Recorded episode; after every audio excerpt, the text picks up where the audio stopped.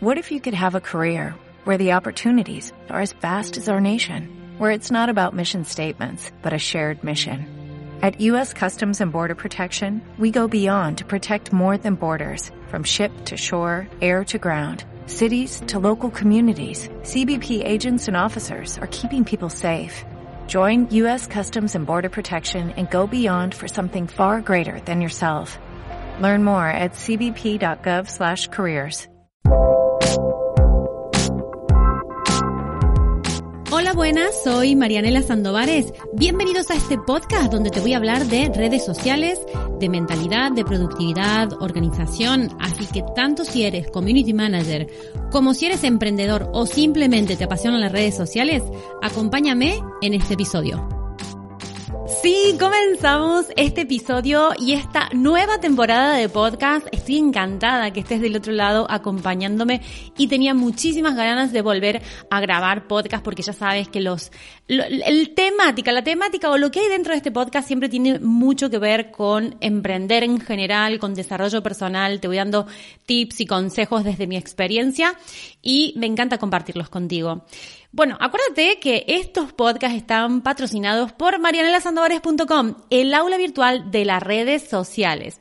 Dicho esto, como habrás visto en el título, que se llama Cómo captar clientes, dos puntos, agradando a los demás. Las ideas que te voy a contar en este episodio están sacadas del libro Cómo ganar amigos e influir en las personas, que es un gran libro, pero el título no me gusta nada.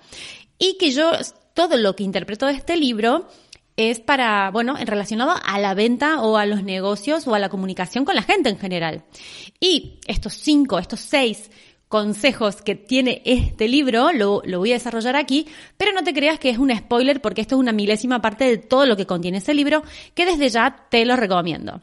Así que bueno, número uno, y bueno, todos me encantan, pero al final vas a ir viendo que a medida que vayas dando estos tips que, da el libro, todo tiene que ver con una parte genuina nuestra. No puede ser las cosas forzadas, ¿no? Porque el número uno es interés sincero por las personas. Cuando tú tienes un interés que va más allá de que si ese va a ser un cliente tuyo o no, pero muestras interés en la persona, en lo que cuenta, en lo que dice o en la relación en general se trata de, estar conociendo a alguien, ¿no? De, tener ese primer encuentro o esa, ese primer impacto con alguien. Cuando tú tienes un interés sincero, la otra persona lo nota, se nota, se nota en general. El tip, digamos, número dos es sonreír. Sonría.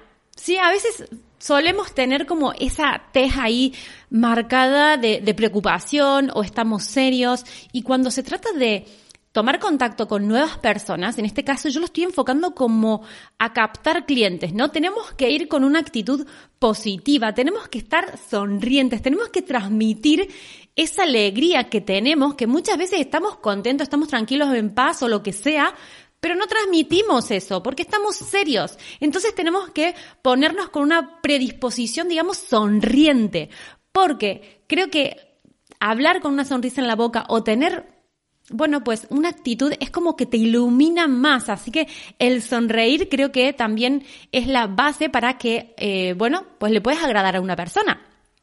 El número tres, y este me encanta, porque dice, Llama a esa persona por su nombre. Tú quédate, porque a veces cuando nos presentan a alguien o empezamos a hablar con alguien, es como que no nos acordamos el nombre, porque estamos tan pensando en lo que vamos a decir o en la relación que vamos a, a, tener en ese momento con esa persona, de conocerla, de hablar, de mostrar nuestros servicios o hablar de lo que le podemos ofrecer, que dejamos ese detalle en plan, ay, ¿cómo se llamaba esta persona?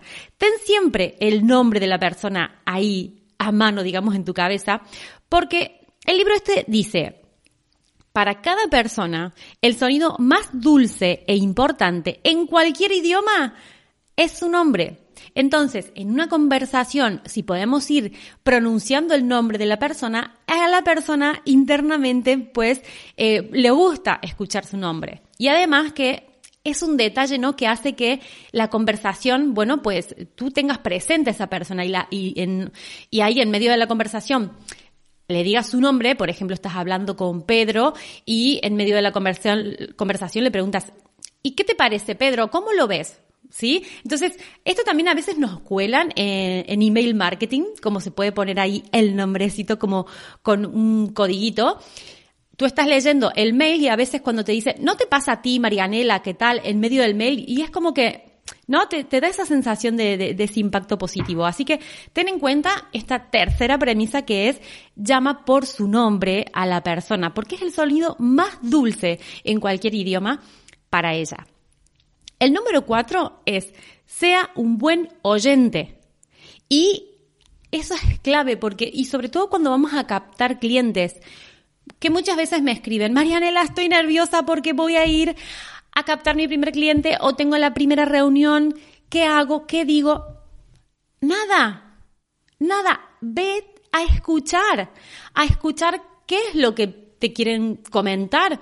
Sí, es una conversación en la que tú tienes que escuchar más que hablar o hablar, pero cuando te toque el turno, ¿sí? Entonces, ser un buen oyente y animar a las personas a que hablen sobre ellas o sobre el tema hace que tú puedas captar más información para después, pues, eh, poder ofrecerle, sí, pero tú ya te estás quedando con información, porque a medida que la persona va hablando, tú tienes que ser un buen observador y tienes que estar atento y captar todos esos mensajes. ¿Qué te está diciendo? ¿Qué valores suyos está poniendo esa persona en ese mensaje que te está dando? Entonces, si la persona te está diciendo, no, pero es que a mí eh, me preocupa porque yo no tengo redes sociales y creo que es una forma de comunicación con mis clientes y mis clientes a lo mejor pues ven otras redes sociales de, del mismo sector y me buscan y no me encuentran, tú ya estás viendo que ese cliente lo que quiere es tener presencia y que quiere tener, bueno, igual autoridad, pero no te está diciendo, es que quiero captar clientes. Entonces ya te vas quedando con esos pequeños mensajes. Así que tienes que ser un buen oyente, un buen observador y animar a las personas a que hablen sobre ese tema y hacer preguntas. El número cinco es hablar pensando en lo que le interesa a los demás. Cuando tú te toca el turno de, el turno de palabra, ¿sí? Tienes que hablar estratégicamente. No puedes hablar según lo que, bueno, lo que a ti te parezca importante. Porque tienes que estar pensando en que esa persona que está ahí delante tuyo, presencialmente, videollamada, da igual. Esa persona que está recibiendo tu mensaje, que está escuchándote, también estará observándote, pues ese mensaje que tú le tienes que dar tiene que ser importante y valioso para esa persona. Si esa persona te está, bueno, te está poniendo encima de la mesa una preocupación porque las redes y tal, y quieres que tú lo ayudes, pues tú le podrás decir, bueno, pues mira, yo te puedo ayudar así, o creo que tal, con respecto al problema que tiene el cliente.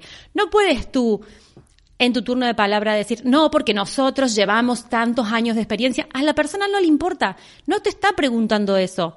No, a lo mejor si captaste que eso es importante en la persona, por supuesto que tienes que sacar ahí a relucir toda la experiencia que tienes, pero siempre tienes que intentar, según lo que observaste antes, responder, pero con lo que es interesante para la persona, ¿sí?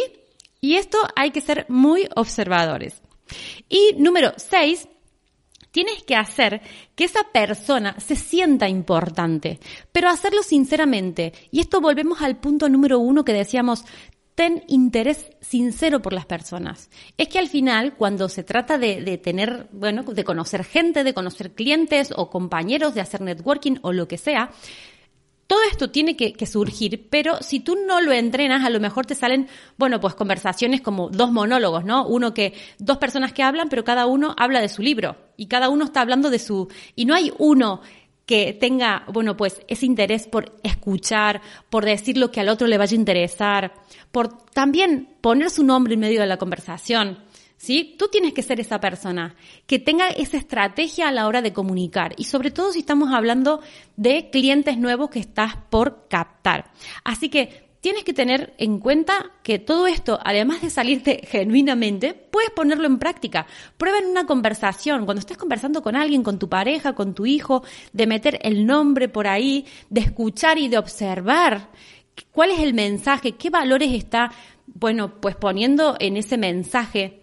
¿Sí? Esto al final es un entrenamiento, pero creo que eh, esta partecita del libro me gustó mucho porque, bueno, pues porque tiene estas premisas tan simples, pero que muchas veces no las tenemos en cuenta. Hasta aquí este episodio. Si estás en YouTube, dale me gusta a este vídeo, suscríbete. Si estás en Apple Podcast, puedes darme cinco estrellas, dejarme una recomendación o lo que sea, compartir este episodio con quien quieras que lo pueda necesitar. Y muchas gracias por estar y nos vamos viendo. Nos vamos escuchando y recuerda, si quieres conseguir buenos resultados, pasa a la acción.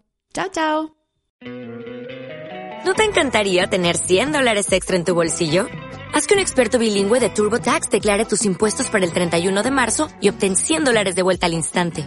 Porque no importa cuáles hayan sido tus logros del año pasado, TurboTax hace que cuenten. Obtén 100 dólares de vuelta y tus impuestos con 100% de precisión. Solo con Intuit TurboTax. Debes declarar para el 31 de marzo. Crédito solo aplicable al costo de la presentación federal con TurboTax Full Service. Oferta sujeta a cambios o cancelación en cualquier momento.